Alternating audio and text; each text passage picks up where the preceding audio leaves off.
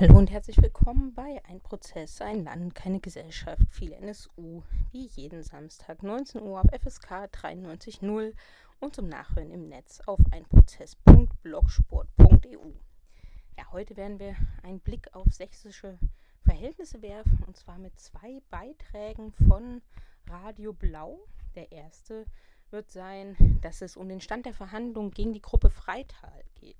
Das ist ein Interview mit Andrea Hübler von der Opferberatung RA Sachsen. Die äh, begleiten ja den Prozess und dokumentieren den auch gegen die acht Angeklagten in Freit sogenannten Freital-Prozess, eben der Prozess gegen die Gruppe Freital, der momentan in Dresden läuft. Und da, wie gesagt, von Radio Blau ein Interview.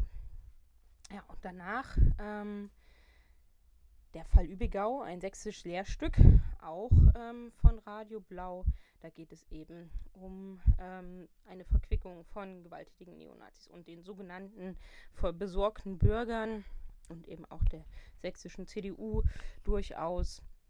Und äh, da geht es um eine Blockade in ähm, Übigau in Sachsen. Die haben nämlich 22 Tage lang eine Turnhalle in Übigau blockiert, die eine Geflüchtetenunterkunft werden sollte. Und da wird dieser Fall eben nochmal aufgerollt. Aber wir fangen an mit dem äh, Interview mit Andrea Hübler von RA Sachsen. Acht Personen sind angeklagt, sieben Männer, eine Frau. Der jüngste ist äh, 19, glaube ich, ähm, älteste Ende 30, also auch ein größeres Altersspektrum. Ähm, es sind äh, zwei Personen, zwei Männer ähm, angeklagt, dann die Redelsführerschaft innerhalb der terroristischen Vereinigung auch inne gehabt zu haben und mit dem Vorwurf der terroristischen Vereinigung verbunden, was äh, sagen im Prozess mit geklärt wird, sind eben diverse Anschläge von dem Anschlag auf äh, das Fahrzeug eines linken Stadtrats aus Freital über einen Anschlag auf das Parteibüro äh, der Linken in Freital, auf ein linkes Wohnprojekt in Dresden, ähm, die Mangelwirtschaft, äh, dann zwei Anschläge auf äh, Wohnungen, in denen Asylsuchende untergebracht waren. Einmal in der Bahnhofstraße und einmal in der Wilstrofer Straße. Das sind die Anschläge, die äh, sagen, innerhalb dieser dieses Verfahrens äh, mit verhandelt werden und die zur Anklage stehen. Und das Ganze als ähm, versuchter Mord, ähm, versuchte gefährliche Körperverletzung, verendete gefährliche Körperverletzung, äh, Sprengstoff, äh, Sachbeschädigung etc. Sind vielfältige, unterschiedlichste Anklagepunkte insgesamt in der Anklage. Wie sind das äh, Verhalten der Angeklagten untereinander? Die äh, werden ja jetzt nicht von einem Anwalt vertreten, sondern da hat, glaube ich, jeder seinen eigenen, ne? Jeder hat sogar zwei.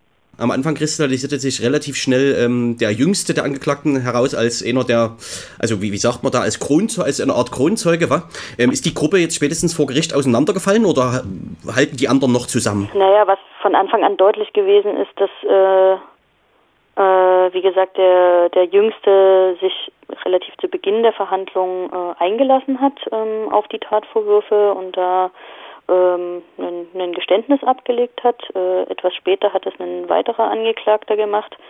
Ähm, insofern sind da zwei äh, Einlassungen, sagen bisher äh, im Prozess äh, eingeführt worden. Ähm, darüber hinaus äh, ist in der Verhandlung aber auch schon deutlich geworden, äh, das hat auch die Staatsanwältin, die ja über zwei Tage vernommen wurde, die diese Ermittlungen mitgeleitet hat, federführend, ähm, auch gesagt, dass äh, schon während sagen der, der des Ermittlungsverfahrens ähm, sich äh, an oder Beschuldigte äh, auf Tatvorwürfe eingelassen haben. Insofern äh, ist das jetzt in dem Sinne kein strukturiertes gemeinsames Vorgehen der Angeklagten bzw. deren Verteidiger sichtbar. Mich würde mal interessieren, wie es jetzt vor Gericht so ähm, aussieht. Am Anfang gab es ja ein ganz großes äh, Medieninteresse. Ne? Es gab äh, sehr viele Informationen darüber, wie das Gerichtsgebäude gebaut wurde, wie viel es gekostet hat. Und wie gesagt, viel Medien. Wie sieht das jetzt aus? Ist das, äh, ist das Interesse noch ungebrochen oder sind die Reihen eher leer? Nee, ganz und gar nicht. Also die Reihen sind wirklich eher leer. Ähm es äh, kommt natürlich immer darauf an, was äh, bekannt ist, wer als nächstes aussagt. Es gibt, gab einen äh, mehr Medieninteresse nochmal, als äh, die, die Geschädigten ausgesagt haben. Um, und dann immer so, ja, wenn, wenn sich abzeichnet, dass etwas Aufsehenerregenderes passiert. Äh, es ist jetzt aber überhaupt nicht so, dass wie am Anfang des Prozesses äh, da regelmäßig sehr viele Journalistinnen da wären. Also ganz und gar nicht. Das ist nur noch eine Handvoll. Und äh, auch auf der Besucherseite ist das Interesse eher klein. Die Staatsanwaltschaft hat eine recht umfängliche, das ist ja die Bundesstaatsanwaltschaft, ne, hat eine recht umfängliche Anklageschrift verfasst, die ähm, auf guter Quellenlage beruhte, also unter anderem der geheime Chat, den die Angeklagten äh, benutzt haben. Wie, wie, wie ist das Agieren der Staatsanwaltschaft? Ja, insgesamt ähm, ist es schon auffällig, dass es äh, kein Prozess vor einem äh, ja einem kleineren Gericht oder Amtsgericht wäre, sondern es ist ein Prozess von einem Oberlandesgericht und Anklage führt eben die, die, die Bundesanwaltschaft. Insofern ähm, spielt das ganze Verfahren, um es mal salopp auszudrücken, in einer anderen Liga. Das äh, ist schon durchaus spürbar in der Art und Weise, wie das Verfahren geführt wird, wie äh, ähm, sagen die Befragungen von Zeugen beispielsweise ablaufen. Ähm, es ist insgesamt eine professionelle Verfahrensführung, äh, wo es wenig Punkte geben könnte, sich zu beschweren. Also es ist gut geführt und ähm, ja, die Bundesanwaltschaft äh, versucht dort sozusagen das, was in der Anklage steht, äh, angeklagt ist, sukzessive für Zeuge für Zeuge entsprechend dort zu belegen und ähm, sagen die Anklage zu bestätigen. Und das ist ihr bisher weitestgehend gelungen um es mal kurz zuzuspitzen, also ihr beobachtet ja nicht jetzt nicht nur diesen Prozess äh, mit der Opferberatung, das ist schon jetzt nicht, also das ist schon für sächsische Verhältnisse außergewöhnlich gut sozusagen, ja? Ja, es ist was Besonderes, ähm, aber ich glaube, das ist generell so bei einem Prozess in der Liga von einem Oberlandesgericht geführt durch die Bundesanwaltschaft, äh, das ist, glaube ich, wäre in jedem anderen Bundesland äh, vergleichsweise etwas anderes. Und das ist eine professionellere Verfahrensführung, als man das äh, sonst bei eintägigen kleinen Prozessen vor Amtsgerichten kennt. Äh, muss es schlicht und ergreifend, weil der Sachverhalt ist ja auch deutlich komplexer. Ähm, und ein Verfahren über ein ganzes Jahr zu führen mit äh, zwei bis drei Verhandlungstagen pro Woche äh, ist, glaube ich, also bedarf auch nochmal einer anderen Planung, anderer Vorbereitung und eine ja einer anderen Form von Prozessführung aller Beteiligten. Der Prozess hat ja so ein paar Stilblüten, äh, wie ich finde. Also einerseits gibt's äh, immer solche Meldungen, wie das während der Prozess läuft, so bildlich gesprochen, also immer noch Leute festgenommen werden. Das betrifft jetzt zum Beispiel also die Freie Kameradschaft in Dresden, die wegen zumindest eines Anschlags, welcher auch der Gruppe Freital äh, zur Last gelegt wird, äh, also Hausdurchsuchung hatten und festgenommen wurden. Dann gab's ähm, Zeugenaussagen von dem NPD-Stadtrat aus Freital, wo ich glaube auch so ein bisschen die Frage ist, warum der eigentlich noch frei rumläuft, so zumindest mit seiner wirklich äh, engen ja, Verbundenheit zur ähm, Gruppe Freital. Kannst du dazu äh, was sagen? Wie, also ähm, kommt da noch ähm, ein, ganz, ein, ein ganz großer Schw Rattenschwanz hinterher, was so Angeklagte und Prozesssachen angeht? Na, unterschiedlich. Also einerseits ähm, ist während des Verfahrens deutlich geworden, dass es beispielsweise einen, einen weiteren Anschlag gegeben hat, der äh, im Vorfeld gar nicht Thema gewesen ist und auch nicht angeklagt gewesen war, nämlich auf die Bahnhofstraße, ähm, dass es vor dem Sprengstoffanschlag, der angeklagt ist, circa einen Monat davor äh, ein, weiteren, ein weiteres Ereignis gegeben hat, als eine äh, Kugelbombe sagen vor der Wohnung dort detoniert ist. Ähm, das ist was, was dort sagen neu eingeführt wurde, was das erste Mal sagen zur Sprache gekommen ist. Ähm, das andere, was du meintest mit äh, freie Kameradschaft, das ist ja ein, ein eigenes Verfahren. Die werden ja sagen beschuldigt, eine kriminelle Vereinigung, keine terroristische, sondern eine kriminelle Vereinigung gebildet zu haben. Und ähm, das wird durch die Generalstaatsanwaltschaft in Sachsen geführt.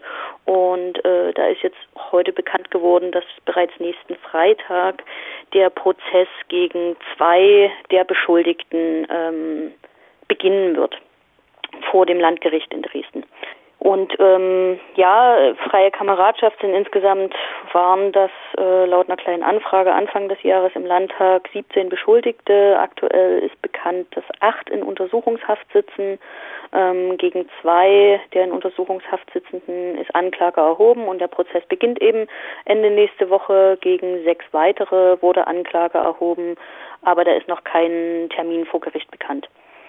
Und ähm, ja, was dieses Verfahren dann nochmal äh, ans Tageslicht fördert, äh, wird sicherlich auch nochmal spannend sein. Also gerade auch unter der Fragestellung Kooperation mit äh, der wegen terroristischer Vereinigung vor Gericht stehenden Gruppe Freital. In Freital gibt es ja immer noch die Mehr, die vor allem dort vom Oberbürgermeister vertreten wird, dass es in Freital jetzt auch keine besonders große rechte Szene gegeben hätte und seit der Festnahme gibt es gar keine mehr im Prinzip. Äh, das wird er ja nicht müde zu betonen. Äh, vielleicht können wir darüber nochmal sprechen, also auch nochmal über das Umfeld. Ähm, nach allem, was bisher bekannt ist aus dem Verfahren und aus dem Drumherum, ähm, was kann man denn über das Entstehen der Gruppe sagen? Man, man weiß ja, dass zum Beispiel die Asylproteste da eine wichtige Rolle gespielt haben bei dem bei, der, bei dem Findungsprozess sozusagen. Ähm, wie viele organisierte Nazis waren denn da vorher schon dabei oder waren das jetzt alles Leute, die sich während der Asylproteste radikalisiert haben? Es ist so ein bisschen von beiden etwas.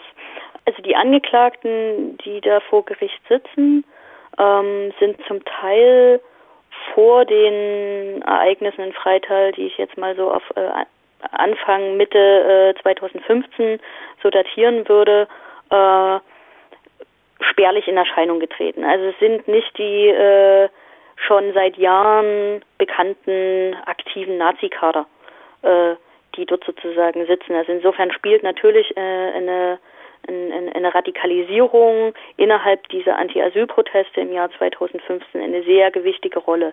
Ähm, vor allem, wenn man sich die, die Geschichte sozusagen anschaut, äh, dass im März 2015 ja die ersten Demonstrationen in Freital stattgefunden hatten, als Ableger äh, von Pegida, wo von Beginn an äh, auch äh, durchaus radikaleres Potenzial mit teilgenommen hat. Also die ersten Demonstrationen gab es ja Versuche, äh, Polizeiketten zu durchbrechen, ähm, Pyrotechnik wurde gezündet und versucht sozusagen an das Hotel Leonardo zu kommen.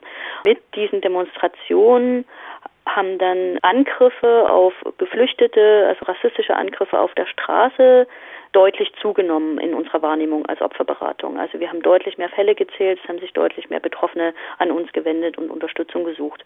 Das lief dann sagen so äh, bis Juni. Im Juni gab es dann sagen den ersten Qualitätssprung, äh, dass äh, als dann bekannt geworden ist, dass das Hotel Leonardo auch eine Unterkunft äh, des Landes sagen als Erstaufnahmeeinrichtung äh, Nutzung finden sollte und die ersten Busse angekündigt waren, es ja dann in dem Juni über eine Woche lang jeden Abend Ansammlungen von Rassisten und Nazis vor dem Hotel Leonardo dort gegeben hat. Dort waren die Angeklagten auch mit dabei. Die haben sich zum Teil dort kennengelernt, die haben sich zum Teil vorher schon gekannt. Ähm, das geht alles aus äh, dem Prozess bisher hervor und auch das, was äh, die zwei Angeklagten, die sich eingelassen haben, bisher dazu gesagt haben. Das heißt, äh, diese Anti-Asyl-Proteste haben sehr wohl eine, ja, eine wichtige Rolle gespielt. Ähm, in dieser Juniwoche kam es ja auch zu den ersten schwerwiegenderen, also zu dem Angriff, der auch damals äh, für Schlagzeilen gesorgt hatte. Äh, diese Verfolgungsjagd eines Autos mit ähm, Aktivistinnen äh, von Freital nach Dresden, die dann an der Tankstelle äh, angegriffen wurden, die Scheibe eingeschlagen äh, und so weiter. Jedenfalls äh, gab es sozusagen im Juni sagen den nächsten lesbaren Radikalisierungsschritt, dass dann eben äh, im Juli ähm, der erste Anschlag auf das Fahrzeug des linken Stadtrats äh, verübt wurde. Ähm, und sozusagen äh, dort dann klar geworden ist, okay, äh, das ist nochmal eine andere Qualität, weil das bedarf auch noch einer anderen Vorbereitung. Ähm, es waren ja auch nicht äh, x-beliebige Böller, die im freien Handel sagen käuflich sind, die man sich von Silvester aufhebt und, und da mal sozusagen einen, einen kleinen Jungenscherz macht, wie das ja äh, teilweise in Freital in der Gesellschaft noch äh, kolportiert wird. Äh, die Angeklagten haben auch Sprengversuche durchgeführt. Auch das ist deutlich geworden im Prozess. Also sie haben äh, sich sozusagen auch angeguckt, was das, was sie da zusammenbasteln, auch an Sprengwirkung äh, erzeugt. Es gab dann im September den Anschlag auf die Unterkunft von Asylsuchenden aus Eritrea äh, in der Bahnhofstraße in Freital, äh, wo sozusagen dann das erste Mal äh, eine bewohnte Wohnung, wo auch klar war, dass da Leute in der Wohnung sind, sozusagen äh, angegriffen wurden, die Sprengsätze dort auch so äh, platziert wurden an den Fenstern, dass klar war, dass es eine massive Splitterwirkung gibt. Es gab dann den äh, massiven Angriff auf das Hausprojekt in Dresden, wie gesagt gemeinsam mit der Freien Kameradschaft in Dresden. Und dann der Anschlag, der ja als äh, versuchter Mord auch angeklagt ist, als äh, sagen die die radikalste Form dann der Anschlag auf die Wohnung von Asylsuchenden aus Syrien ähm, in der Wilstrofer Straße in Freital, äh, was ein ähnliches Vorgehen war wie auch an der Bahnhofstraße, aber nochmal sagen mit äh, drei Sprengsätzen an drei äh, Fenstern, äh, die zur Straße hin waren, wo auch Licht gebrannt hat, wo äh, Menschen vorher gesehen wurden, die drinnen waren. Ähm, dem Ganzen ging, auch das ist deutlich geworden im Prozess, äh, immer Ausspähungen voraus. Das heißt, äh, die Objekte wurden sich angesehen, äh, es wurde geschaut, wie man das am besten anstellen kann, es wurden Pläne gemacht. Ähm, also es war sagen in, keine spontanen Handlungen, sondern gut geplante, gut vorbereitete Anschläge. Und da lässt sich äh, schon feststellen in der in der Geschichte dieser dieser Gruppe Freital und dem den Taten, die sie begangen haben, dass es auch innerhalb sagen, dieser, dieser Zeitlinie nochmal eine zunehmende Radikalisierung gegeben hat. Es beginnt ja damit, dass ähm, es eine ganze Weile gedauert hat, bis tatsächlich da Leute verhaftet wurden, da ganz schön viel passieren konnte zwischendurch und dass ähm, die erst die Ermittlungen führenden, eine Vertreterin der sächsischen Staatsanwaltschaft hat ja vor Gericht gesagt, äh, dass es der sächsischen Staatsanwaltschaft zumindest nicht möglich war, äh, dieses komplexe Gefüge rund um die äh, Gruppe Freital zu durchschauen, weil ihnen nur zehn der tausend Puzzleteile vorlägen, glaube ich, war die Formulierung oder so. Also es war definitiv Thema bei der Verhandlung. Jetzt würde ich äh, sagen, dass im, also am 5. November 2015 haben ja die Verhaftungen stattgefunden. Das war drei Tage nach dem letzten Anschlag in der Wilstrofer Straße, der war jetzt am 1. November. Äh, insofern würde ich jetzt aus unserer Erfahrung als Opferberatung sagen, erfolgte der Zugriff relativ schnell. Ähm, auch wenn man sich anschaut, den ersten Anschlag, meinetwegen im Juli, es war ja Ende Juli, 27. glaube ich, äh, bis zum November, finde ich, kann man an dem Punkt gar nicht so den großen Vorwurf machen, zu sagen, das äh, hätte jetzt ewig gedauert. Da wurde schon intensiv ermittelt, es sind auch Täter, sagen, äh, offenkundig ja ermittelt worden und es gab äh, dann den Zugriff. Ähm, was fraglich ist, ist, was dann daraus gemacht wurde ähm, und welche Zusammenhänge eben nicht gesehen wurden. Und das ähm, halte ich schon nach wie vor für ein Problem, ähm, würde da aber sagen, das ist vor allem ein Problem der Staatsanwaltschaft. Die wollten das ja anders anklagen. Also die hatten ja äh, eine Anklage geschrieben gegen nicht alle acht, sondern gegen, will ich jetzt nichts Falsches sagen, ich glaube nur gegen vier oder so. Also sie hat das begründet mit, die anderen Taten waren noch nicht ausermittelt, also zum Beispiel die Bahnhofstraße war da gar nicht mit dabei. Und zwar wollte sie das zum Jugendtreffengericht am Amtsgericht Dresden anklagen. Äh, und das ist natürlich für die, für die Taten und die Struktur, die da sichtbar dahinter steht und stand, äh, deutlich zu wenig. Und auch beispielsweise die Wilstroffer Straße, die hier als, ähm, die jetzt vom OLG als äh, vierfacher versuchter Mord verhandelt wird, weil dort hätten Leute äh, getötet werden können. Und es war nur Zufall, dass das nicht passiert ist.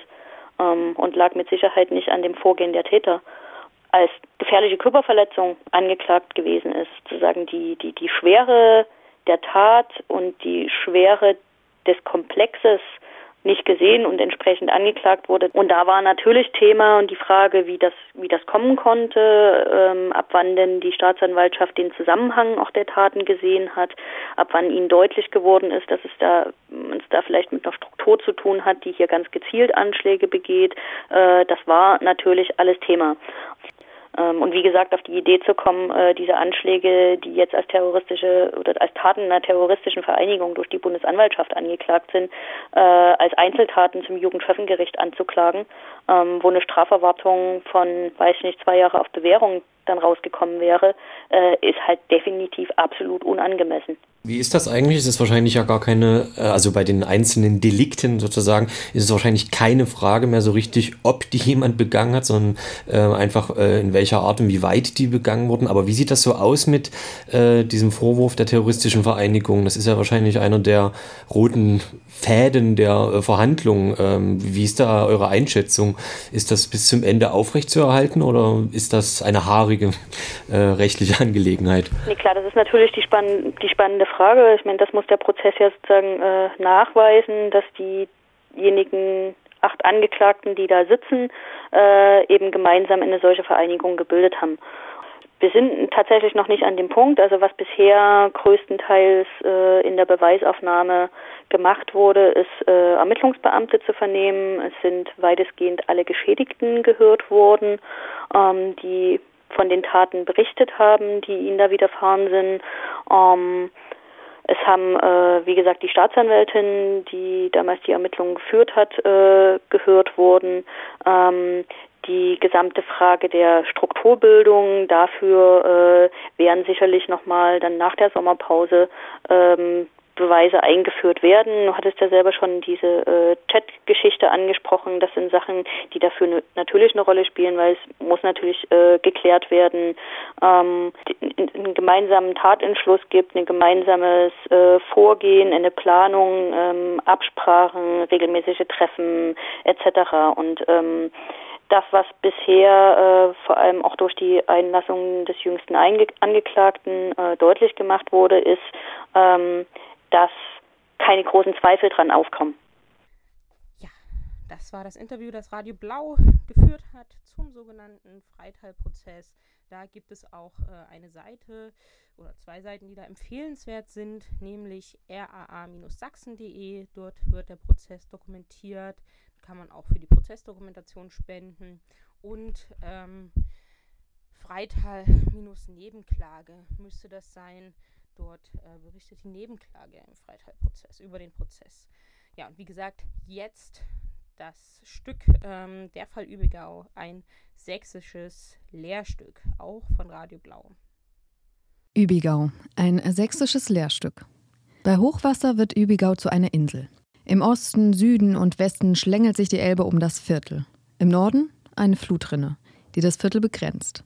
Die Deiche sollen irgendwann vielleicht noch höher werden. Jedenfalls wirkt Übigau etwas verschlafen. Es ist mehr ein Dorf, ob schon mitten in einer Großstadt. Überquert man die Brücken über die Flutrinne, erreicht man schnell andere Stadtteile, wie Pieschen oder Migten.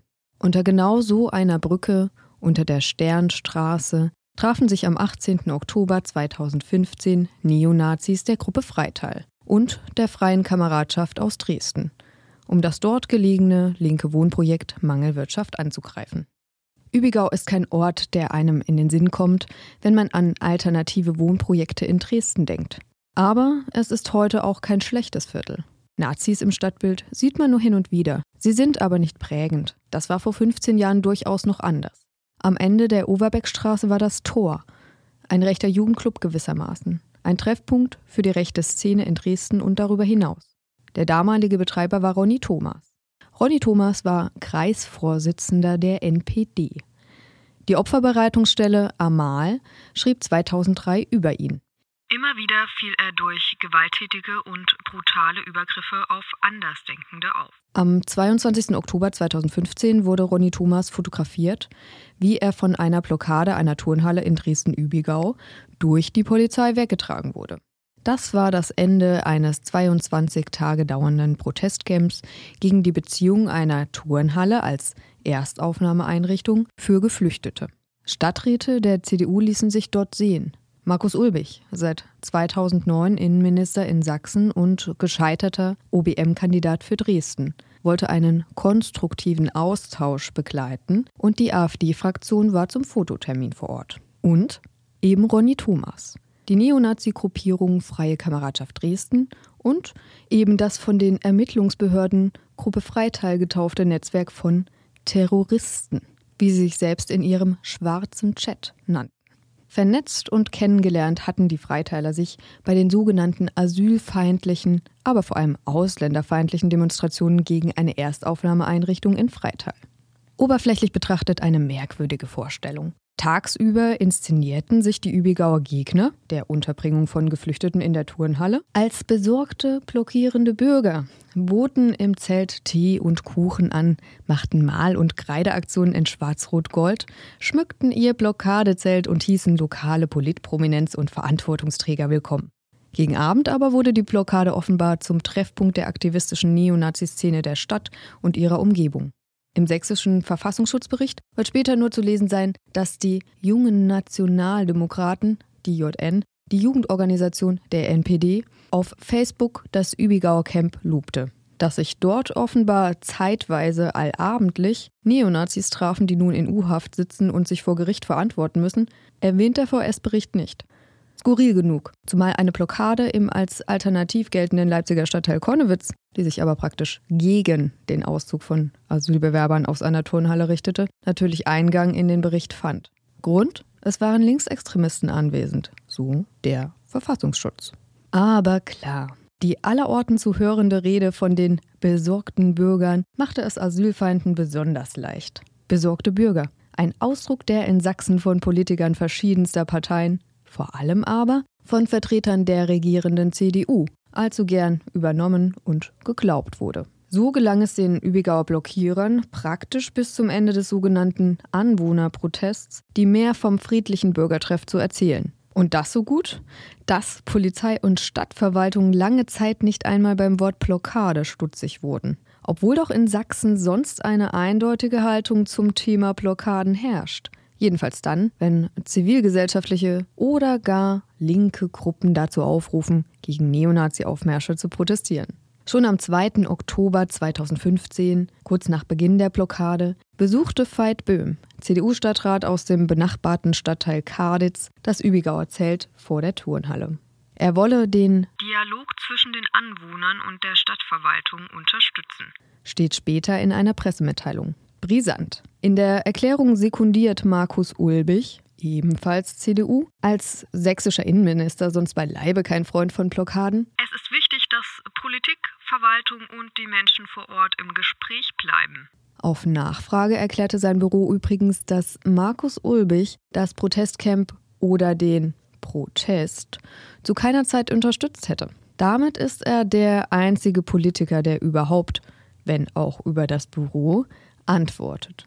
Ebenfalls zitiert wird in der Presseerklärung von Veit Böhm ein Übigauer Dachdeckermeister. Ich und die anderen Übigauer sind weder rechtsradikal noch ausländerfeindlich und möchten keine Zustände wie in Heidenau und Freital. Dabei waren zu diesem Zeitpunkt die rechtsradikalen Kameraden aus Freital schon vor Ort, die wiederum an den Zuständen, also Krawallen in Freital und Heidenau, nicht ganz unbeteiligt waren. Den Politiker-Run auf das Protestcamp eröffnete übrigens der erst im September 2015 ins Amt gekommene Dresdner Oberbürgermeister Dirk Hilbert. Der machte wohl ganz andere Erfahrungen als Böhm und die CDU. Hilbert wurde regelrecht niedergebrüllt, konnte keinen Satz zu Ende sprechen und wurde stattdessen mit Fragen konfrontiert, die eher ein Bundesinnenminister beantworten könnte. Wie die Dresdner Morgenpost damals schrieb. Die Fragen kamen dabei auch von Tatjana Festerling, damals noch Pegida-Frontfrau. Auch sie war am Anfang der Blockade vor Ort.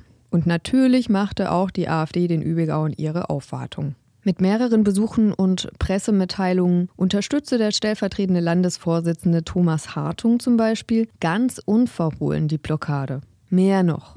Als die Stadtverwaltung Mitte Oktober mehr als zwei Wochen nach Errichtung der Blockade einen zweiten, praktisch inoffiziellen Zugang zum Turnhallengelände schaffte, indem sie einen Teil des Zauns entfernte, bezeichnete die AfD dies als undemokratisches Vorgehen, welches die Blockade der Bürger umgehe. In ihren eigentlichen Forderungen waren sich die Übigauer offenbar auch nicht ganz einig während sie von CDU-Stadtrat Veit Böhm offenbar nur forderten, dass ein Sicherheitskonzept her müsse, die Nachtruhe eingehalten werde und die Straßenbeleuchtung wieder komplett einzuschalten sei, wollte die Gruppe laut Hartung einfach nur verhindern, dass darin fast 60 männliche Asylbewerber untergebracht werden. Nicht nur für Politiker und Pegida-Mitglieder waren die Übigauer offen, auch für andere asylfeindliche Protestgruppen und deren Vertreter.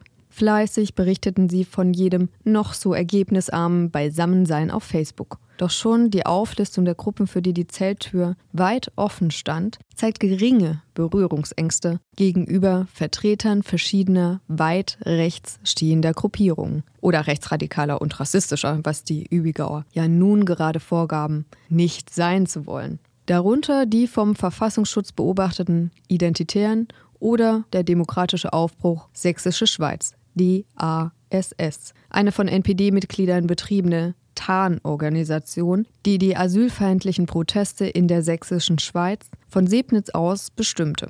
Selbst der als Friedensrichter bekannt gewordene und von Pegida und Co. gern hofierte Lothar Hoffmann, gegen den ein Amtsenthebungsverfahren als Friedensrichter läuft, verließ DASS schon im Juni 2015, weil er keine NPD-Mitglieder mehr in dieser ihm zu rechtslastig gewordenen Initiative wollte. Für Übigau offenbar kein Problem. Kommunikation und Austausch der rechten Kameraden liefen anfänglich zu großen Teilen über die sozialen Medien, vor allem Facebook und Twitter ab. Später spielten auch persönliche Kontakte, die dann über Telefongespräche und Messenger liefen, eine Rolle. Die Freien Aktivisten Dresden, Dresdner Neonazis, betrieben und betreiben einen Twitter- und Facebook-Account. Die Gruppe Freital, damals noch Bürgerwehr FTL 360, schrieb über ihre Facebook-Seite immer wieder über ihre Besuche und Vorhaben in Übigau. Dazu haben sie auch die mehr oder weniger offiziellen Verlautbarungen des Protestcamps geteilt und kommentiert, die von einem Orakeldebakel leidlich prosaisch, oft recht unverständlich im Netz verbreitet wurden. Das Orakeldebakel ist eine Community-Seite auf Facebook, die schon seit dem Beginn der Turnhallenproteste zu Übigau als Informations- und Werbeplattform fungierte. Laut Pressemitteilungen der CDU und AfD war einer der Ansprechpartner für die Übigauer Tino Jasef ein Handwerker aus Dresden. Neben Jasef taucht in den Berichten auch immer wieder Tom Waltersen auf. Auf den Fotos ist er allgegenwärtig. Auch mit Jasef ist er zusammen abgelichtet. Waltersen wird im Gerichtsprozess gegen die Gruppe Freital von den Angeklagten unter anderem als Wortführer der Blockade bezeichnet und als Betreiber der Facebook-Seite Orakeldebakel. Auf schriftliche Nachfragen beim Orakeldebakel reagiert zunächst niemand. Unter einer Adresse, die die AfD damals als Jasefs Kontakt verbreitete, antwortet dann jemand mit der Unterschrift Waltersen. Kontakt sei nicht gewünscht und ein Herr Jasef nicht bekannt. Zurück zu Übigau. Gerade mal 500 Meter vom Übigauer Protestcamp entfernt steht die Mangelwirtschaft. Ein Haus, welches junge, alternative Menschen gemeinsam über einen Verein verwalten und bewohnen. Den Protest beobachteten sie skeptisch. Sie positionierten sich unter anderem mit einem Refugees Welcome Plakat am Haus deutlich anders als die Asylfeinde vor der Turnhalle. Womit sie nicht gerechnet hatten, waren die nun regelmäßig werdenden Besuche vermummter junger Männer. Für die Bewohner der Mangelwirtschaft wurde es ab Oktober 2015 zur bedrohlichen Regelmäßigkeit, dass sich eine Gruppe schwarz gekleideter Personen vor ihrem Haus versammelte. Während ihnen anfangs das Patrouillalaufen zu reichen schien, gingen sie später immer mehr auf Tuchfühlung, warfen Böller, rüttelten am Zaun, zerstörten einen Briefkasten. Die Bewohner in der Overbeckstraße fuhren abends nur noch mit dem Auto oder blieben gleich zu Hause. Zu dieser Zeit gab es auch einen besonders absurden oder vielleicht besonders sächsischen, Polizeieinsatz. Die Neonazis, vermummt auf der Straße versammelt, die die Bewohner des Hauses somit eindeutig bedrohten, riefen ihrerseits die 110. Sie fühlten sich illegal aus dem Haus heraus fotografiert. Und die Polizei kam tatsächlich, wusste aber wohl nicht recht, welcher Straftatbestand nun vorliegen sollte. Jedenfalls machten sie ihre Arbeit, erkundigten sich geflissentlich, ob fotografiert wurde schienen zur Präsenz der Nazi-Gruppe selbst aber keinerlei Fragen zu haben. Bedroht fühlten sich aber nicht nur die Bewohner der Mangelwirtschaft. Aus Sicht der Blockierer war es genau andersherum. Sie fühlten sich durch die Bewohner der Mangelwirtschaft bedroht. Vielleicht auch nur in ihrer stadtteilweiten Einigkeit. Laut Anklageschrift gegen die Gruppe Freital erzählte das jedenfalls einer der Blockadeteilnehmer. Und der wiederum hatte direkten Kontakt zu den organisierten Freitalern und bat diese nun um Schutz. Die Gruppe Freital war zum ersten Mal am Abend des 30. September in Übigau vor Ort. Wir sind Übigau rief auf Facebook dazu auf, die Blockade vor der Turnhalle mit eigenen Fahrzeugen zu unterstützen. Noch in derselben Nacht, am Morgen des 1. Oktober, schrieben dann die Freitaler. Dresden-Übigau war ein voller Erfolg haben erfolgreich diese Mission erfüllt. Bitte unterstützt die Jungs und Mädels über Nacht. Unser Widerstand lässt sich nicht verbieten. Nur gemeinsam sind wir stark. In den späten Nachmittagsstunden des 4. Oktober schleicht wieder mal eine Gruppe schwarz gekleideter Rechter an der Mangelwirtschaft vorbei. Diesmal aber traut sich einer der Neonazis näher heran und betritt sogar das Grundstück. Dort tritt er gegen eine offenstehende Briefkastentür. Er lässt ab, als ein Bewohner der Overbeckstraße aus dem Fenster insistiert. Am nächsten Nachmittag wieder auf Facebook unter einem Beitrag des Orakel-Debakels. Wir werden euch weiterhin unterstützen, wie die letzten Tage. Nur gemeinsam sind wir stark. In diesem Zusammenhang zeigte sich etwas, was typisch für die Gruppe Freital sein sollte. Sie verlinkten immer wieder auf Artikel, Fotos oder Pressemitteilungen, in denen ihre Taten direkt erwähnt wurden. Entweder mit Kommentaren, die zeigen sollten, dass sie die Tatfotos nur zugespielt bekommen hätten, oder sie stritten vorsichtshalber gleich plakativ jede Beteiligung oder das Geschehen an sich ab. Wie auch im Fall des Briefkastens. Wieder einmal Lügenpropaganda vom Feinsten. Wo sind Fotos von defekten Briefkasten? Fragen über Fragen.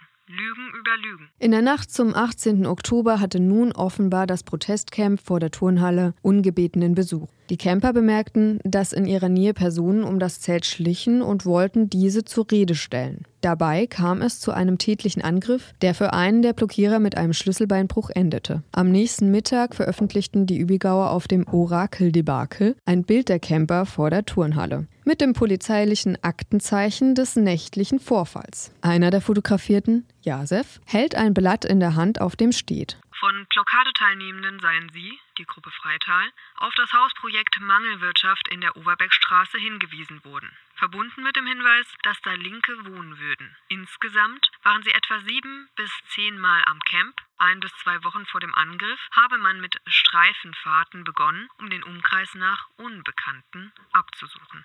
Wenige Minuten später dann tauschte sich die Gruppe Freital schon über diese Nachricht aus und plante ihrerseits Rache.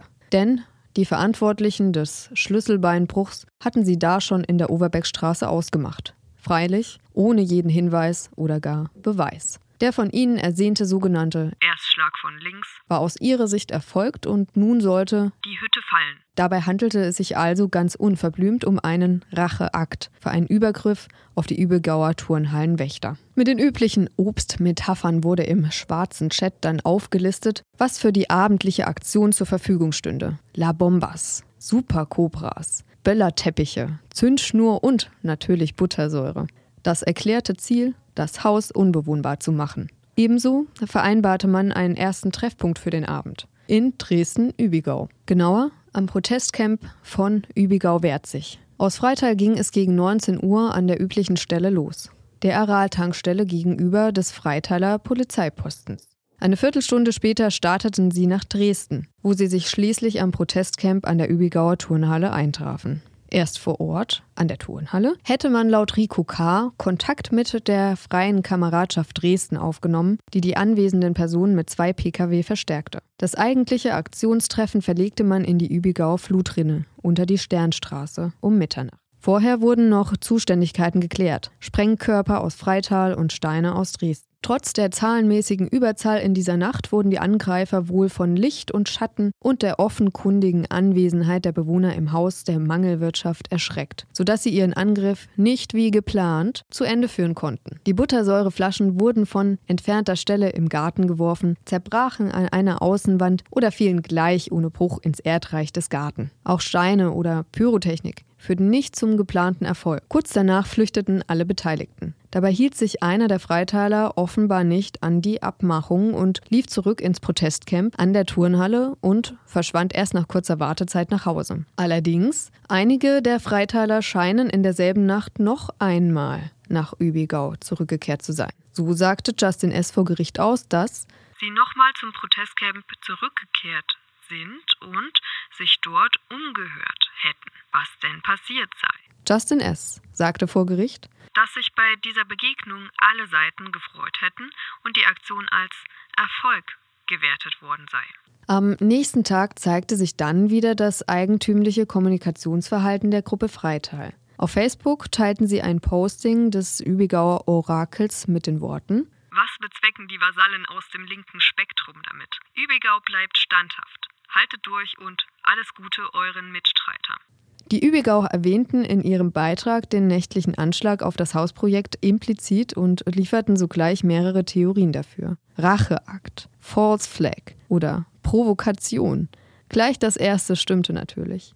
Wenige Tage nach dem Angriff auf die Mangelwirtschaft wurde das Protestcamp dann durch die Polizei geräumt. Das Orakeldebakel übrigens bedankte sich mit einem der letzten Posts, das Protestcamp betreffend, im Oktober 2015 bei unseren Freitalern, Trachauern und andere Besuchern. Die Geflüchteten in Übigau, die nach der Räumung der Blockade in die Turnhalle einzogen, zogen schon Ende Mai 2016 in eine neu errichtete Flüchtlingsunterkunft in einem leerstehenden Schulgebäude. Die Sporthalle wurde wieder der Stadt Dresden übergeben. Am 19. Mai 2017 befand der sächsische Generalsekretär der CDU, Michael Kretschmer, auf eine Studie der Ostbeauftragten der Bundesregierung bezogen und dabei den Autoren dieser unterstellend, dass eine ganz bewusste Vermischung vorgenommen werde von Straftätern, Extremisten auf der einen Seite und auf der anderen Seite Menschen, die sich Sorgen machen, die Fragen stellen, die sich über Werte, Leitkultur, Patriotismus, Heimat unterhalten wollen. Und denen wird pauschal Rechtsextremismus unterstellt. Und so geht das doch nicht. Nun, in Übigau jedenfalls ist genau das passiert. Ja, und das war's in dieser Woche mit Ein Prozess. Ein Land, keine Gesellschaft, viel NSU. Wir hören uns in der nächsten Woche wieder. Bis dahin.